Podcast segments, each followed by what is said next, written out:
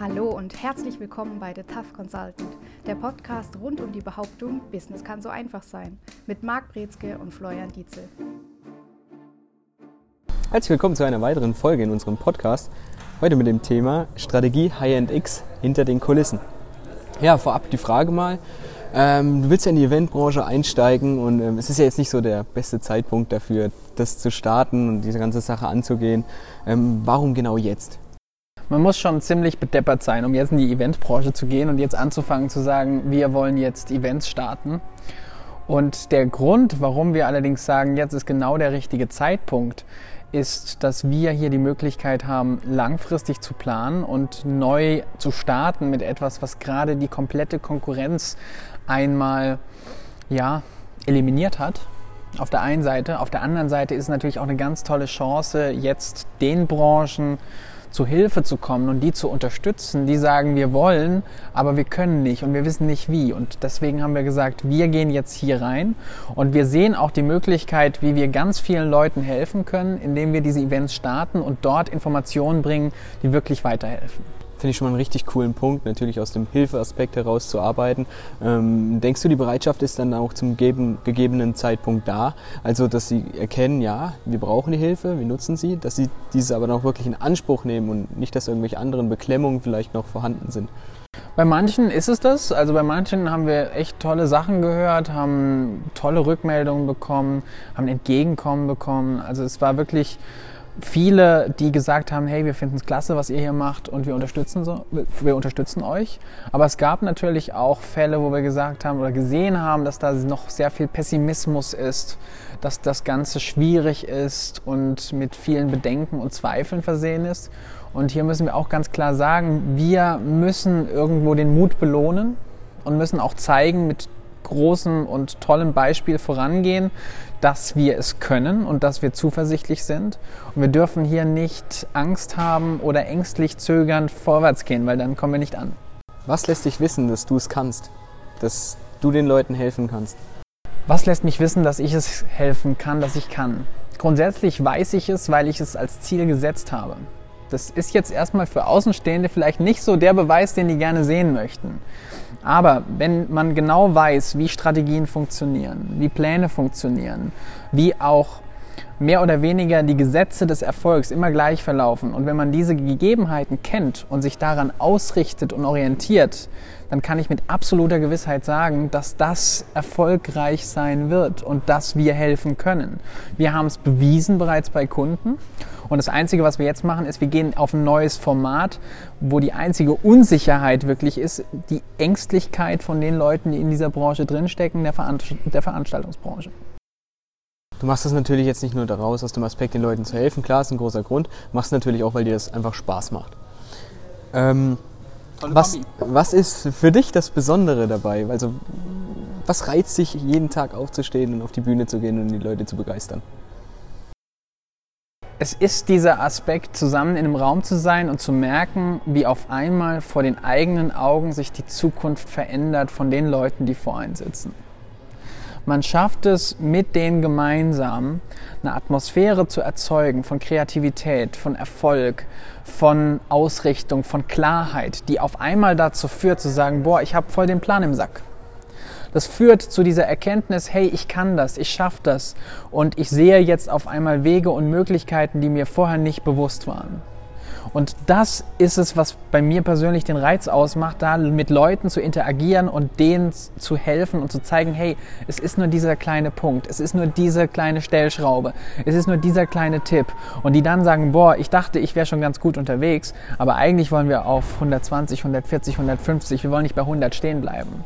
Und wenn wir das verstehen und darauf, damit arbeiten, dann haben wir eine ganz tolle Veranstaltung und wir wollen High-Performance-Leute, wir wollen Leute, die offen sind für Neues und die Möglichkeiten angehen und die sagen, hey, ich kann da noch eins draufsetzen und genau für die ist das, was wir hier machen.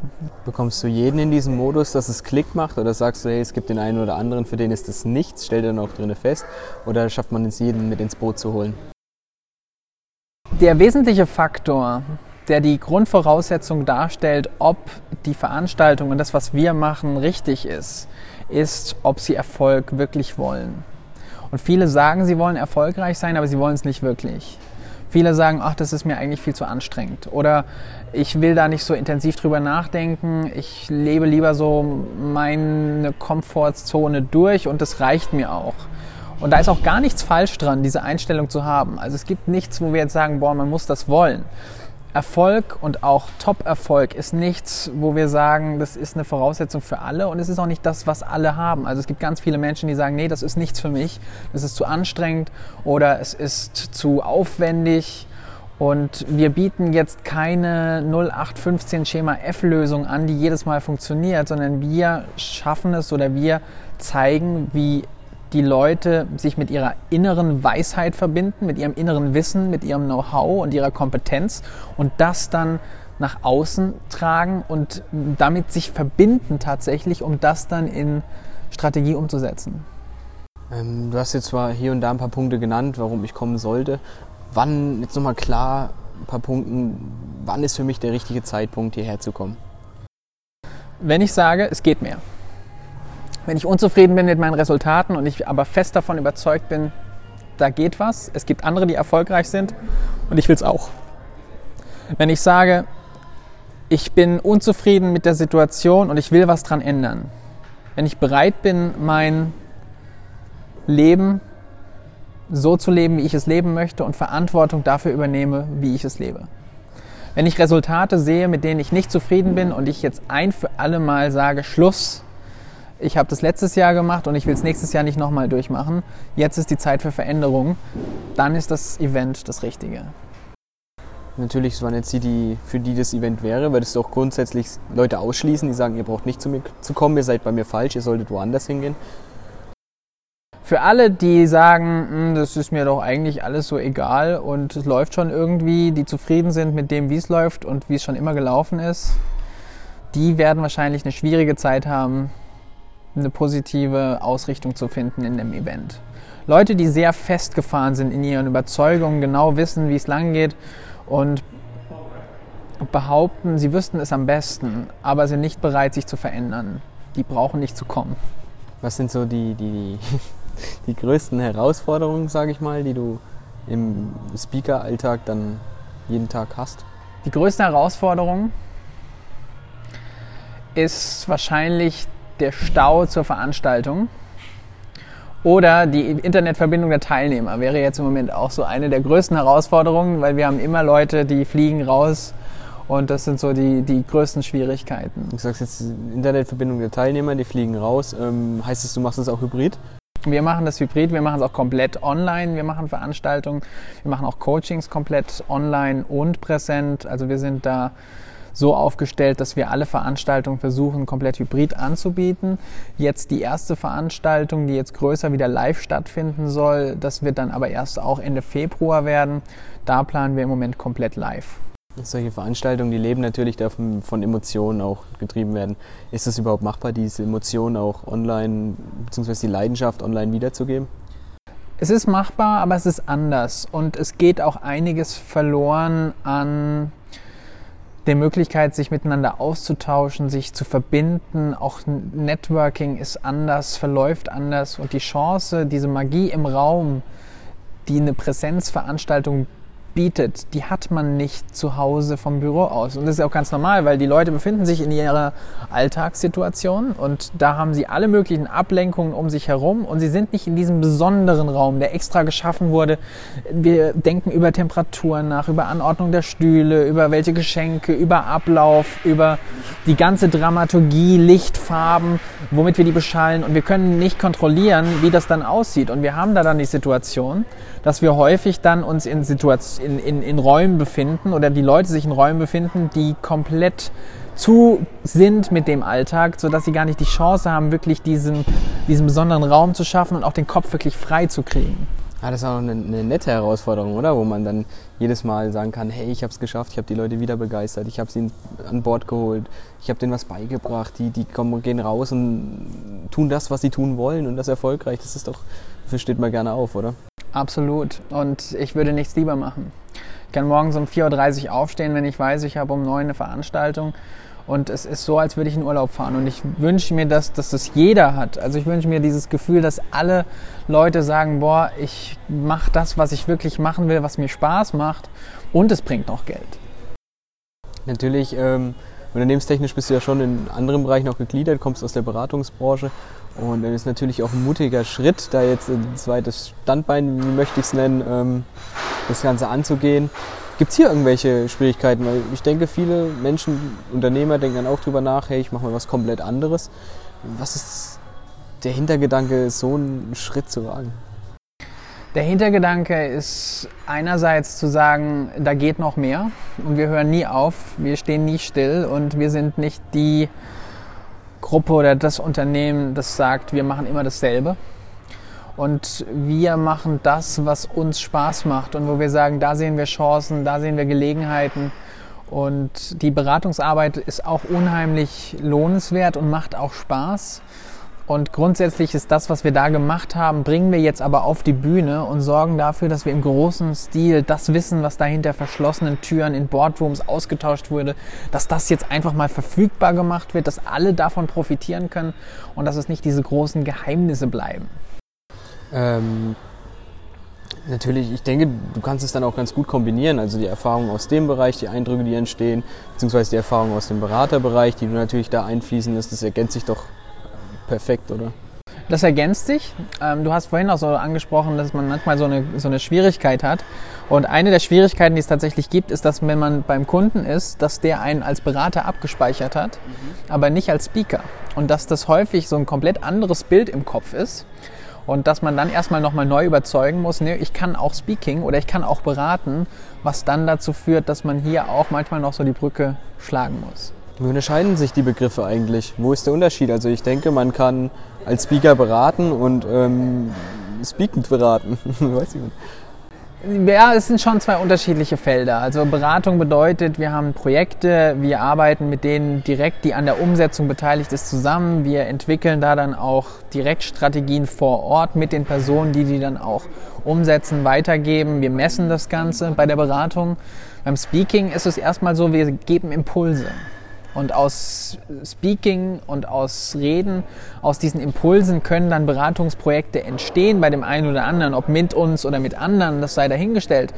Aber es kann zumindest diese Impulse geben. Aber es ist der Start, es ist so dieser Geburtspunkt von Ideen und auch von diesem Potenzialdenken, von diesem Möglichkeitserkennen. Und bei Beratungsprojekten sind wir meistens mitten im Stress, mitten im in den Schwierigkeiten von dem Unternehmen, mitten in der Problematik und versuchen da dann erstmal wieder Land zu gewinnen und auch diese Perspektive von Land aufzuzeigen und aufzuweisen. Ist es immer so dramatisch, dass man das Land überhaupt suchen muss? Also sind die hoffnungslos im Meer verloren oder so hört sich gerade ein bisschen an. Manchmal sind die echt hoffnungslos verloren. Sie wissen es nur nicht. Meistens wissen sie auch, sonst wären wir als Berater nicht da. Aber manchmal sind die natürlich auch wesentlich besser aufgestellt oder zukunftsorientierter, lösungsorientierter aufgestellt und haben da dann die Möglichkeit auch zu sagen, ja, wir brauchen die Hilfe und wir sind auch bereit, uns zu verändern. Also es gibt alle in dem Spektrum, aber sagen wir mal so, Beratung ist was, da hat man es mit den härteren Fällen häufig zu tun. Man hat da mehr Widerstände. Beim Speaking hat keiner ein Mikro außer ich.